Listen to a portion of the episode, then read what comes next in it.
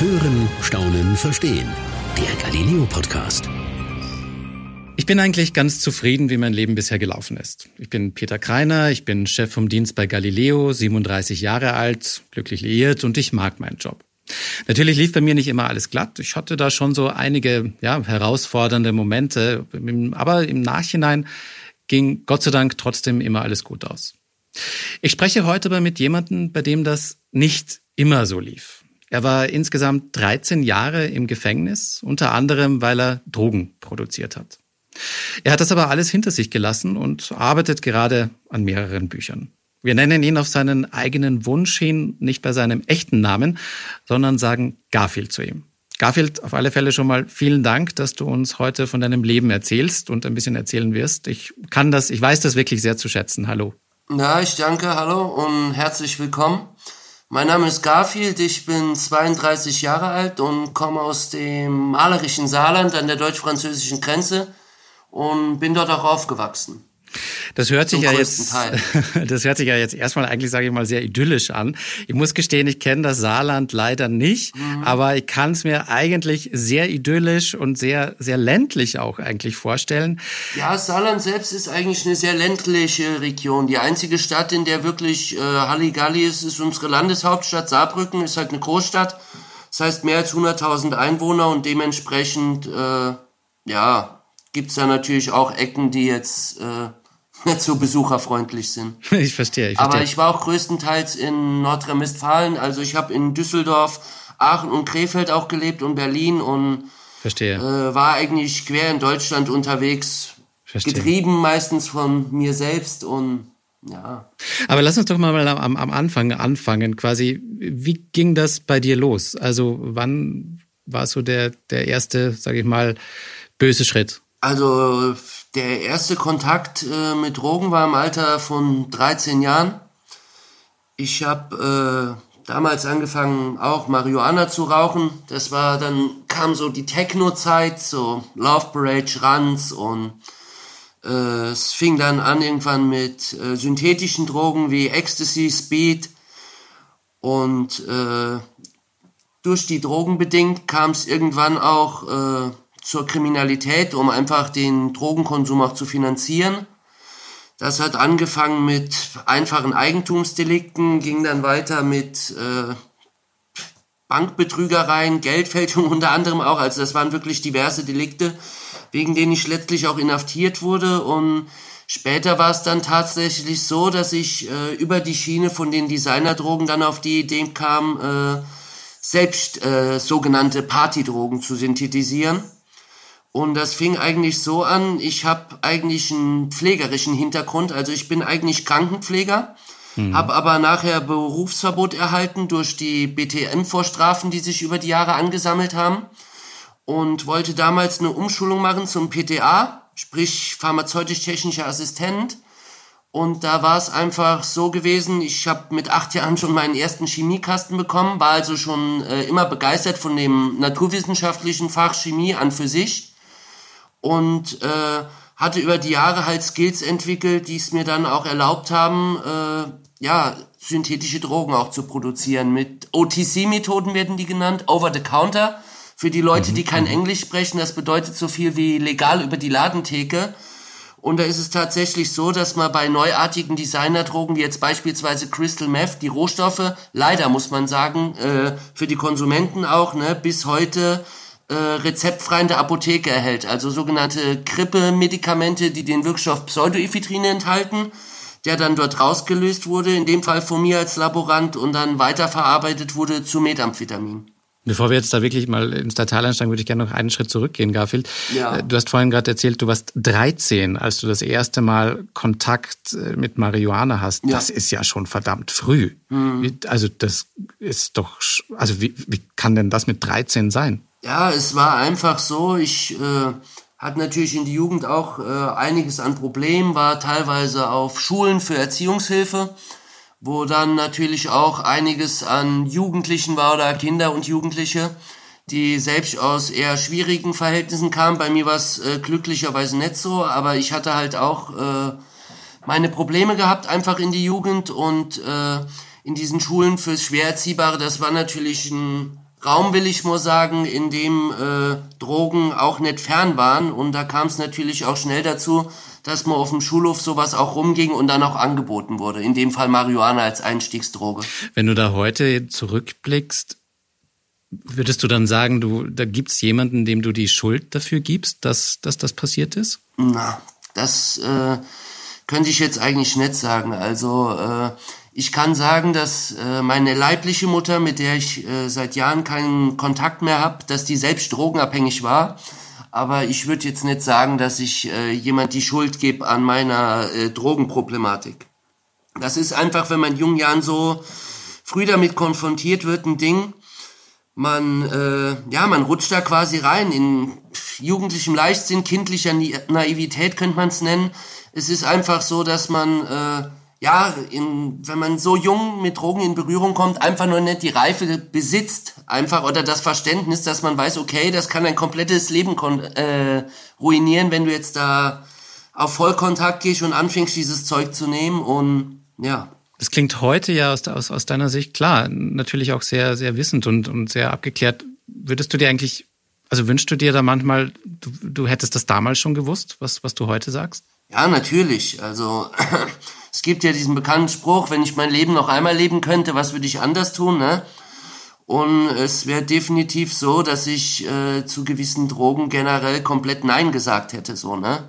Ich meine, Marihuana selbst ist äh, schon nicht ungefährlich in jungen Jahren, ne? Aber was die anderen Sachen angeht, das hat natürlich wirklich den Anstoß auch gegeben äh, für die Kriminalität letztlich, was auch für einiges an Leid gesorgt hat. Jetzt sagen wir mal, Marihuana, da ist ja wahrscheinlich der, der Konsum, also sage ich mal, von Leuten, die das konsumieren, die Zahl viel höher als von anderen Drogen. Mhm. Deswegen nehme ich jetzt mal an, so, Entschuldigung, der Schritt so ein bisschen von, von, von Marian, Marihuana zu, zu härteren Drogen, der findet ja nicht bei jedem zwingend statt. Nein, also ich nein. glaube, dass es viel mehr Menschen gibt, die sagen, okay, ich probiere mal Marihuana, aber zieh da irgendwo die Grenze. Mhm. Was war bei dir anders? Ja, ich würde sagen, da hat äh, relativ viel das junge Alter ausgemacht einfach und äh, auch so eine gewisse Experimentierfreudigkeit. Man testet das erste Mal was an, ist da neugierig, ah, das sind also Drogen, das äh, wirkt irgendwie entspannend, das macht glücklich, ne? Dann wird dir erzählt, der nächste bist du auf irgendeiner Techno-Party, der sagt, ja, wenn du die Pille nimmst, geht's dir super, du schwebst auf Wolke 7, du kannst die ganze Nacht wach bleiben, bist kommunikativ und natürlich äh, wie gesagt, wenn man nicht die entsprechende Reife besitzt, äh, kommt dann bei vielen, nicht bei allen, ne? Mhm. aber bei einigen doch schon der Punkt, wo sie dann sagen, okay, äh, mit einem Bierchen spüle ich jetzt so eine Pille runter und äh, guck mal, welche Wirkung sie zeigt. Ja, das ist so ein bisschen der jugendliche Leicht Leichtsinn, der da natürlich ja. immer mitspielt. Weil ich ja auch, wie gesagt, relativ früh äh, Dinge ausprobiert habe, die ich jetzt im Nachhinein betrachtet, von meinem Alter her mhm. gesehen, äh, eigentlich äh, hätte vermeiden sollen. Und auch äh, hätte ich die Reife von heute natürlich auch vermieden hätte. Ja, verstehe.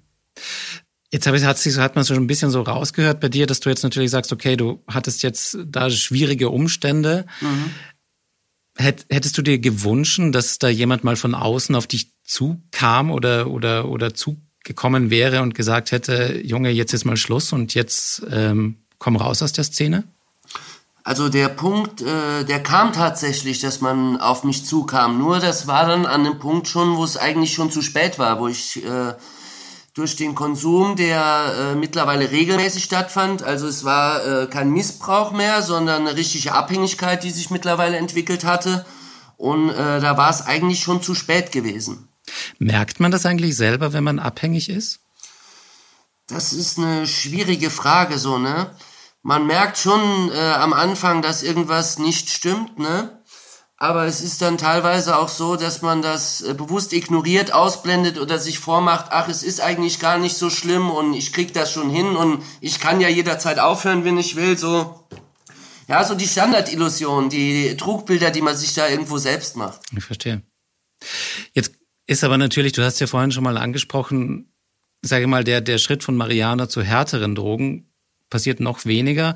Aber dann ist ja quasi bei dir noch mehr oder weniger dieser Schritt passiert, dass du selbst in die Drogenproduktion selbst gegangen bist. Ja. Ich glaube, dieser Schritt passiert ja wahrscheinlich sogar noch viel weniger bei wirklich Leuten, die da reinrutschen? ja, ich glaube, das ist wahrscheinlich noch wesentlich geringer Prozentteil. Da spielen natürlich viele Faktoren zusammen. Ne? Mhm. Zum einen, dass ich einen medizinischen Hintergrund quasi habe, weil ich Krankenpfleger bin. Zum anderen aber auch, weil ich, wie gesagt, für das naturwissenschaftliche Fach Chemie schon immer meine Begeisterung hatte und zum anderen dann auch über die Jahre äh, die kriminelle entwickelte Energie, die sich da gebildet hat. Ne? Dieser Beschaffungsdruck nicht nur auch, sondern auch äh, die Sichtweise, die eingeprägt hat. Ich bin relativ früh in Haft gekommen das erste Mal, im Alter von 16 Jahren. Mit 16 und, schon? Äh, nach, Im Nachhinein betrachtet muss ich sagen, klar, äh, wenn man irgendwie kriminell wird, gehört man bestraft. Aber das Problem ist, wenn man Jugendlichen, der mitten in seiner Entwicklung steckt, in ein Umfeld steckt, ne, und das ist eine Jugendhaftanstalt, die geprägt ist durch Gewalt, ne, mhm. stark durch Gewalt sogar geprägt, stärker als der erwachsene Vollzug, weil es noch viele gibt, die in der Pubertät meinen, sich dort beweisen zu müssen. Das ist also, wie gesagt, ein Umfeld, in der äh, eine Hierarchie der Gewalt, will ich mal sagen, herrscht, ne? Mhm. Und äh, dazu parallel kommt es dann irgendwo, dass man sich ja an älteren Jugendlichen, die da dann eingesperrt sind, äh, irgendwo orientiert, die dann größere Dinge gemacht haben, wie man einer selbst. Und äh, ja, das ist natürlich verführerisch, ne? wenn da Jugendliche sind, man liest da Ermittlungsakten, die da mehr verdient haben teilweise als der eigene Vater oder die eigene Mutter und dass man das dann natürlich irgendwo äh, nachahmen will, wenn man schon in diesem Milieu-Ding drin ist man, äh, keine Ahnung, hört dann irgendwelchen Gangster-Rap, fährt eine Schiene und orientiert sich da an falschen Vorbildern. Also das ist wirklich schon ein skruder Mix aus allem, der dann letztlich dazu führt, dass man stark in dem Ding verankert ist, dass man sagt, ja, ich fahre jetzt die Gangsterschiene, ich mache mein eigenes Ding, ich halte mich da für einen Big Boss und das ist eigentlich, man verrennt sich da in eine völlige Illusion. So war es auf jeden Fall damals bei mir. Und bei mir war die letztliche Endsteigerung dann, dass ich letztlich in einem Drogenlabor gestanden habe und habe da äh, Methamphetamine produziert. Nochmal einen Schritt zurück, ja. was mich gerade überrascht, ich kenne mich jetzt mit dem Strafgesetz nicht ganz so gut aus, aber mit 16 schon, schon ins Gefängnis äh, kom zu kommen, ja. äh, da muss ja schon was Größeres vorgefallen sein, oder? Also das ist ja nicht beim bei, bei der ersten Verurteilung ist ja meistens dann noch Jugendhaft, soweit ich weiß, oder in der Verwarnung. Oder wie? Nee, also ich habe äh, direkt, also ich habe keinen Jugendarrest gekriegt, mhm. diesen äh, Warnschuss will ich mal sagen, okay. der, wo man Jugendlichen, das geht maximal vier Wochen, zeigt, pass auf, so ist Gefängnis, wenn du da reinkommst, pipapo, und den Kindern einfach auch äh, zu zeigen, wie Strafvollzug aussieht. Mhm. Bei mir war es so, ich bin also direkt in Haft gelandet.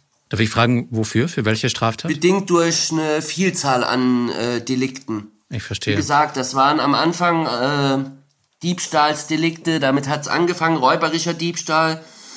Dann äh, ging's weiter mit Wohnungseinbrüchen und äh, letztlich dann schon äh, härterer Kriminalität natürlich. Keine Gewaltdelikte, aber äh, schon Delikte, die halt äh, massive Schäden verursacht haben. Und das hast du quasi gemacht, um dir die Drogen finanzieren zu können, oder? Ja. Also es fing an, als einfacher Konsument habe ich natürlich äh, am Anfang alles gestohlen, was nicht nied- und nagelfest war, um irgendwie an das Geld für Drogen zu kommen. Dann kam ich über diese Schiene letztlich, weil auch äh, es nicht mehr möglich war, die Menge an Geldern zu beschaffen, die ich tagtäglich brauchte, dass ich selbst anfing, Drogen zu verkaufen. Erst in Deutschland, indem ich das bei Dealern geholt habe und bin dann letztlich später auch nach Holland gefahren und habe die Drogen dann auch in die Bundesrepublik eingeführt und habe sie dann halt verkauft, also ja. in größerem Stil. Und äh, so kam, wie gesagt, eins zum anderen. Das Ganze hat sich über die Jahre massiv gesteigert.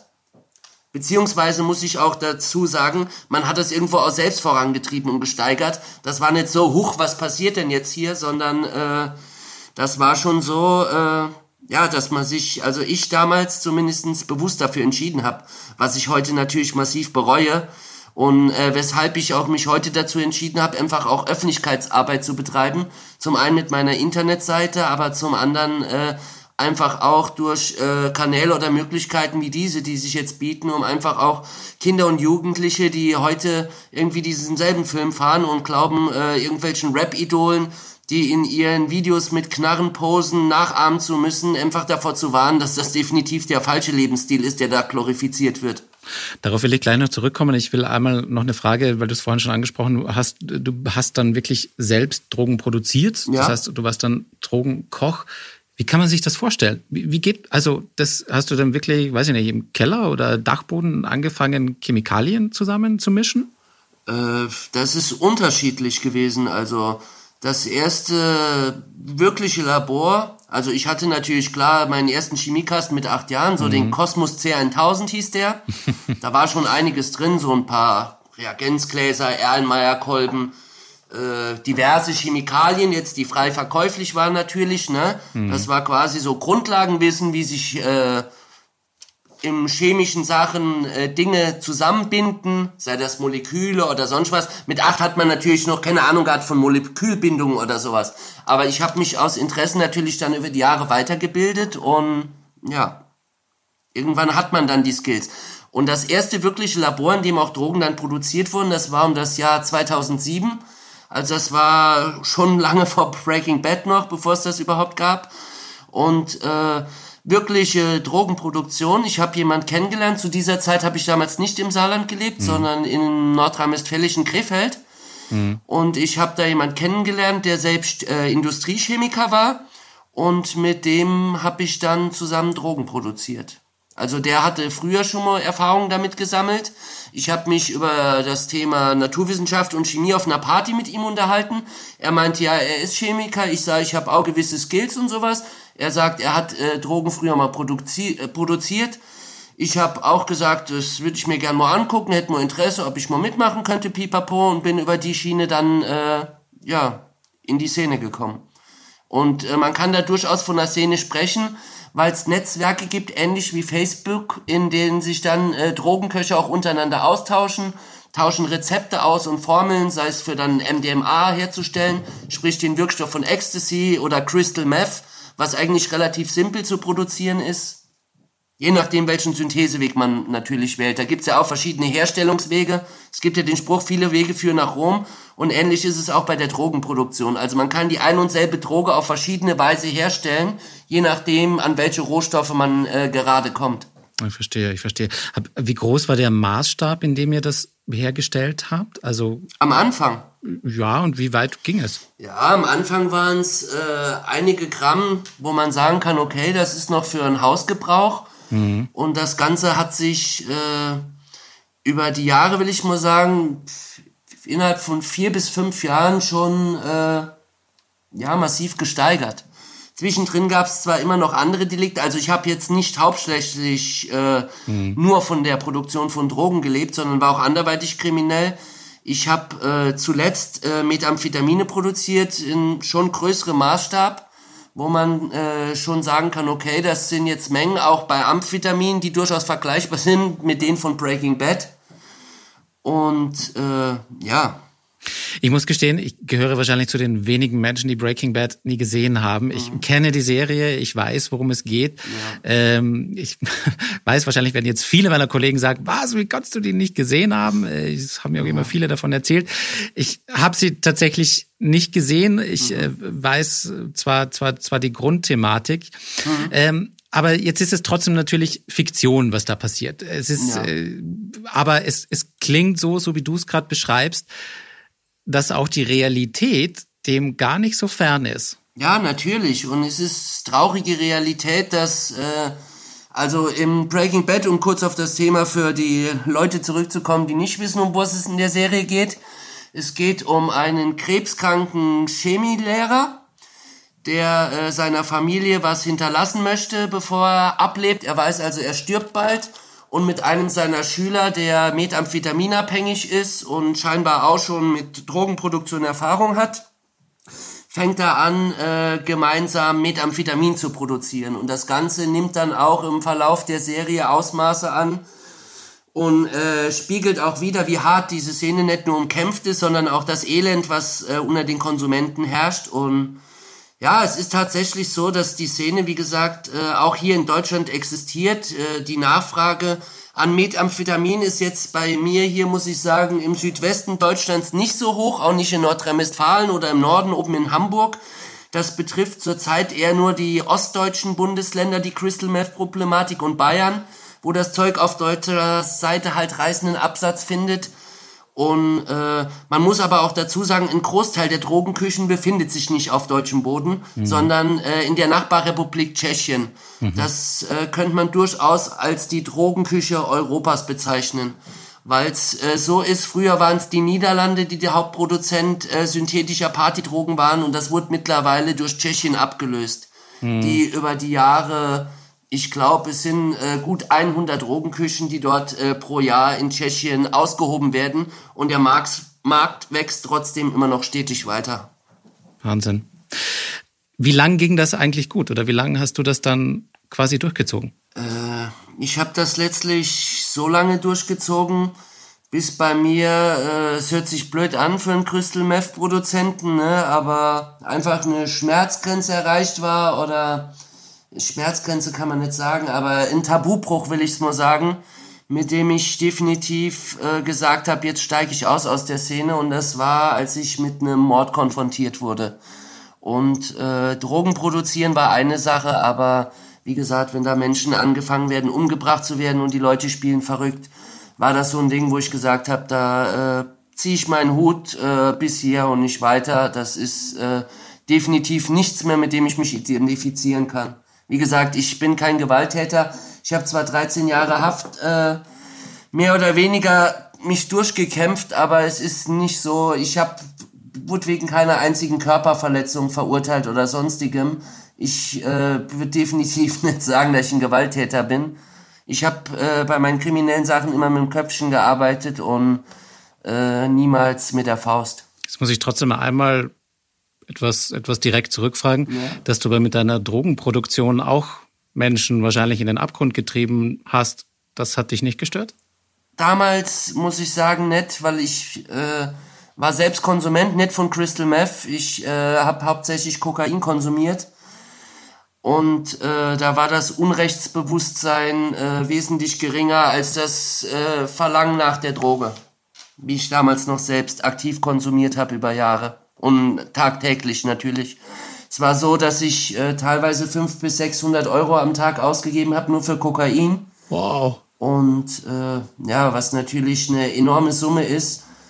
Und äh, ich hielt damals, wie gesagt, für kleinere Übel, da Drogen zu produzieren, wie jetzt äh, irgendjemanden zu erschießen und auszurauben. Wie bist du da denn eigentlich dann wieder rausgekommen? Ist das denn so einfach? Äh, aus der Szene selbst rauszukommen, ob das einfach ist. Es kommt drauf an, für wen man arbeitet, will ich mal sagen. Ne? Das waren ja am Schluss nicht mehr meine Produktionsstätten, äh, die ich mir irgendwie finanziert habe und äh, in irgendeiner Gartenlaube aufgestellt habe, sondern das wurde dann äh, von gewissen Organisationen natürlich finanziert. Da ist es natürlich dann nicht so einfach oder für die relativ äh, ärgerlich oder schwerer zu verdauen, wenn jetzt der Koch sagt, ich ziehe meinen Löffel. Deswegen wahrscheinlich bist du auch heute noch vorsichtig, mit wem du dich öffnest oder, oder wem du auch deinen Namen sagst, oder? Das nicht unbedingt. Ich betreibe ja, wie gesagt, Öffentlichkeitsarbeit zur Drogenprävention. Mhm. Aber ich bin sehr diskret, was meine letzten Auftraggeber natürlich angeht oder die Kreise, in denen ich mich generell bewegt habe. Ich habe ja auch ein Buch geschrieben, das jetzt im Sommer erscheinen soll, mhm. Der Giftmischer des Teufels. Und äh, in dem geht's unter anderem um meinen Weg, Lebensweg halt, äh, wie ich überhaupt in diese Szene reingekommen bin und auch später wieder raus.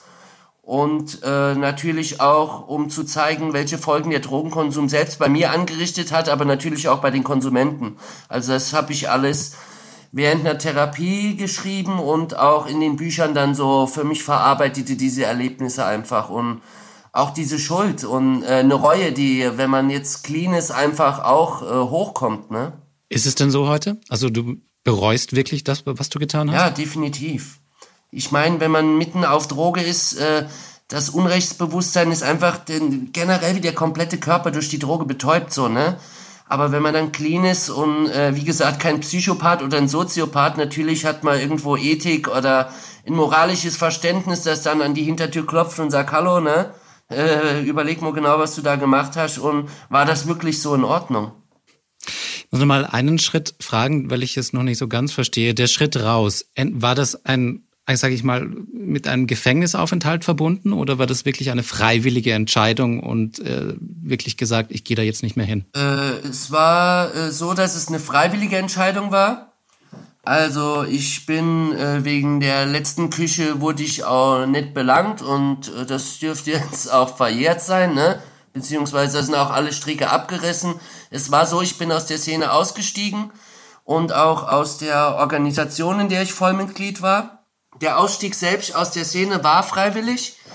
Äh, der Gefängnisaufenthalt, der daraufhin folgte, nicht weil ich äh, massive Geldprobleme hatte, weil die Suchtproblematik noch nicht aufgearbeitet war. Und äh, ich wurde dann tatsächlich auch äh, verurteilt wegen einem äh, bewaffneten Raub. Also wie gesagt, ich habe da auch meine Prinzipien über Bord geworfen. Und äh, wie gesagt, ich habe natürlich keinen verletzt, weil ich, wie bereits zuvor erwähnt, ein Gewalttäter bin ich jetzt nicht. Aber es war schon so, dass ich dadurch den Leuten natürlich eine Heidenangst eingejagt habe. Es war ein bewaffneter Raubüberfall. Und äh, ja, ich wurde dann letztlich, äh, ich habe ein Juwelier in der Innenstadt überfallen, mit einer Machete bewaffnet und ja, habe äh, Schmuck im Wert von 36.000 Euro erbeutet, Goldschmuck, wurde dann äh, auf dem Fluchtweg gestellt. Da kam, ich weiß nicht, ob Schicksal äh, eine Fügung des Schicksals war, aber ich bin jedenfalls nach dem bewaffneten Raubüberfall aus dem Juwelier raus und der Juwelier selbst war in der Innenstadt gewesen. Und äh, direkt gegenüber war eine Kneipe, in der zwei Polizisten in Zivil ihr Feierabendbier getrunken haben. Und äh, die waren in war Dienstschluss, die waren auch nicht bewaffnet, äh, haben sich natürlich äh, trotzdem mit mir da äh, eine Rangelei abgehalten.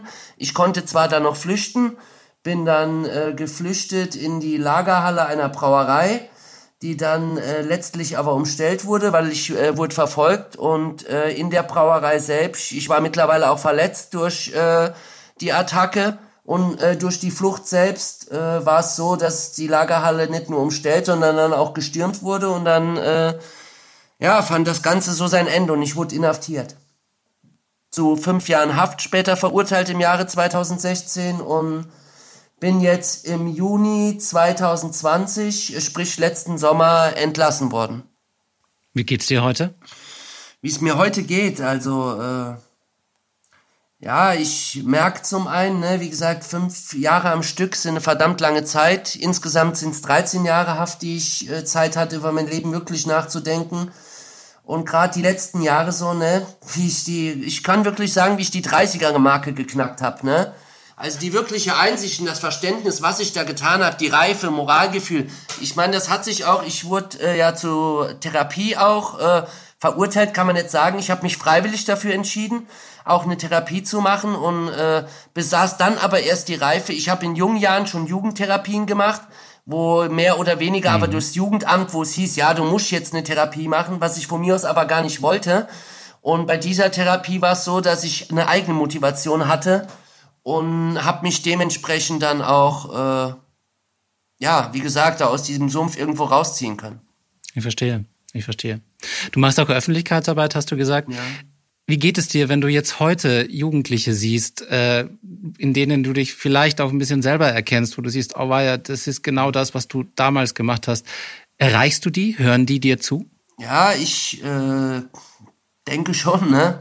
Also es kommt immer drauf an, ne? ich sehe es ja an meinen jüngeren Brüdern zum Beispiel, äh, wenn man jetzt 10, äh, 15 Jahre Altersunterschied hat, ist es ja so, die Jugend hört andere Rapmusik und äh, hat andere Idole der Slang verändert sich ein wenig, ne, aber so die Grundprinzipien oder die Gefahren, die in Jugendlichen heute ausgesetzt sind, würde ich sogar sagen, sind größer als die äh, zur damaligen Zeit bei mir. Ja. Weil äh, Drogen sind omnipräsent in jeder Kultur und ich glaube zu jeder Generation. Schon seit Jahrhunderten ist das ja eine Problematik, ne? Der Mensch hat irgendwo immer seinen Rausch gesucht und es ist wirklich so, dass es äh, natürlich so ist, dass ich äh, mir durchaus da auch Chancen ausrechne. Und selbst wenn sich nur einer, wenn man vor 30 spricht, da ein Beispiel dran nimmt, der das Buch liest, ne, und sagt, hey, was der durchgemacht hat, so, ne, ich überleg besser zweimal, ne, oder äh, ich habe gesehen, wie es bei ihm laufen kann und orientiert sich äh, daran in der Weise, dass er sagt, okay, diesen Leb Lebensweg möchte ich nicht gehen, weil ich eben sehe, wie viel Leid das Ganze auch verursacht. Und ich kann dazu sagen, mich haben die Drogen über Jahre auch ruiniert. Ein Frack, wie gesagt. Ich habe damals auch Anabolika genommen, durch äh, das ich Probleme gekriegt habe, haben sich Wucherungen gebildet, die entfernt werden mussten. Und es kam auch durch die Drogenproduktion in einem Labor selbst zu einem Chemieunfall. Also ich habe äh, verflüssigtes Ammoniakgas. Das wird also bei einer äh, sogenannten Birschreduktion, das ist eine Herstellung zur, zu Crystal Meth, wird das verwendet und da benutzt man Ammoniakgas, das verflüssigt wird, indem man das runterkühlt auf minus 33 Grad. So, ein Ammoniakgas, wie man sich vorstellen kann, ist extrem giftig das Kühlsystem hat nicht richtig funktioniert. Der Gasdruck ist gestiegen in dem Kolben und das Gas ist dann explosionsartig ausgestiegen, hat sich zum Glück nicht entzündet. Aber ich habe die Ammoniakdämpfe dann teilweise eingeatmet, äh, trotz der Maske. Einfach und äh, ich merke also, dass meine Lunge bis heute geschädigt ist. Ich habe auch, äh, ja, wie gesagt, Begleiterscheinungen wie äh, so eine chronische Chemiebronchitis und äh, Luftnot, also das ist äh, keine schöne Sache. Also es hat seine Folgeschäden hinterlassen und hm. nicht nur das, wie gesagt, ich habe äh, teilweise in jungen Jahren, äh, bevor ich äh, massiv Kokain genommen habe, auch Heroin zu mir genommen, hm. dass ich auch äh, intravenös injiziert habe und auch das ist natürlich äh, etwas, was seine Spuren hinterlässt. Garfield, wenn du jetzt ja, so böse es klingt, ja. Leute siehst, die ihr Leben normal gelebt haben, also die heute ja in, in, dem Alter sind, wo sie dann wahrscheinlich vielleicht langsam Kinder kriegen, einen, mhm. einen, einen Job haben. Ja. Bist du da neidisch oder wie reagierst du auf die? Also neidisch bin ich nicht, weil äh, ich meine, ich habe die Kurve jetzt gekriegt. Ich habe einen Geschäftspartner, mit dem ich jetzt auch ein Medienunternehmen gegründet habe, die Harlequin Media. Das ist Mediengestaltung, Printmedienherstellung und Vertrieb. Die äh, Website ist wie jetzt, äh, also gerade in der Mache, gerade ist sie in Bearbeitung, also es werden da noch neue Fotos eingefügt von einer Reportage oder Dokumentation, die ich äh, gedreht habe zu dem Thema Crystal Meth. Auch äh, Öffentlichkeitsarbeit. Und äh, wie gesagt, ich lebe heute von meiner Literatur. Ich habe äh, insgesamt fünf Bücher geschrieben, die jetzt nach und nach halt äh, publiziert werden, will ich mal sagen, also sprich veröffentlicht. Und äh, bin eigentlich froh, dass ich in dem Sinn äh, heute einem normalen Beruf nachgehe und eben kein Drogendealer mehr bin oder eben Drogenproduzent. Garfield, ich äh, bedanke mich sehr für diese offenen Worte, die du, die du uns äh, quasi ja hier gegeben hast. Ja. Ich äh, kann mir das, ich, ich bin voller Respekt, denn ich denke mir, niemand redet gerne über, über das Schlechte, was einem im Leben passiert ist. Mhm. Ähm, und das dann so offen und äh, ehrlich auch zu machen, das äh, verdient meinen Respekt. Vielen Dank dafür. Ja, ich danke. Und wie gesagt, äh, wenn ich eins den Leuten raten kann, lasst die Finger von Drogen und vor allem von diesem Drecks Crystal Meth. Das sind Plastikdrogen, die werden aus widerlichen Schleimlösern, das muss man sich auch auf der Zunge zergehen lassen, aus Schleimlösern, aus rezeptfreien hergestellt. Und die Leute jagen sich das da in die Blutbahn und äh, was Schlimmeres kann man seinem Körper nicht antun. Bevor die Welle wirklich da von Ostdeutschland und von Bayern hier rüber schwappt, so, ne, sollten die Leute wissen, ne, und sich mal die Schockbilder angucken, auch aus den USA, was der Methamphitaminkonsum mit den Leuten macht, so, ne. Das wäre so mein Schlusstext und die letzte Warnung an die Leute, lasst die Finger von Crystal Meth, aber natürlich auch von anderen Drogen, weil letztlich, äh, ja, es führt zu nichts. Und es gibt viel Schöneres im Leben, ja. was es viel mehr wert ist. Natürlich. Garfield, vielen Dank. Ja. Vielen herzlichen Dank. Ähm, und ich sage auch Dankeschön fürs Zuhören. Bis zum nächsten Mal beim Galileo Podcast. Ja, vielen Dank. Ciao. Das war's für heute beim Galileo Podcast. Mehr von Galileo gibt's in der Galileo App, auf Galileo TV, in unserem YouTube-Kanal und natürlich täglich um 19.05 Uhr auf Pro 7.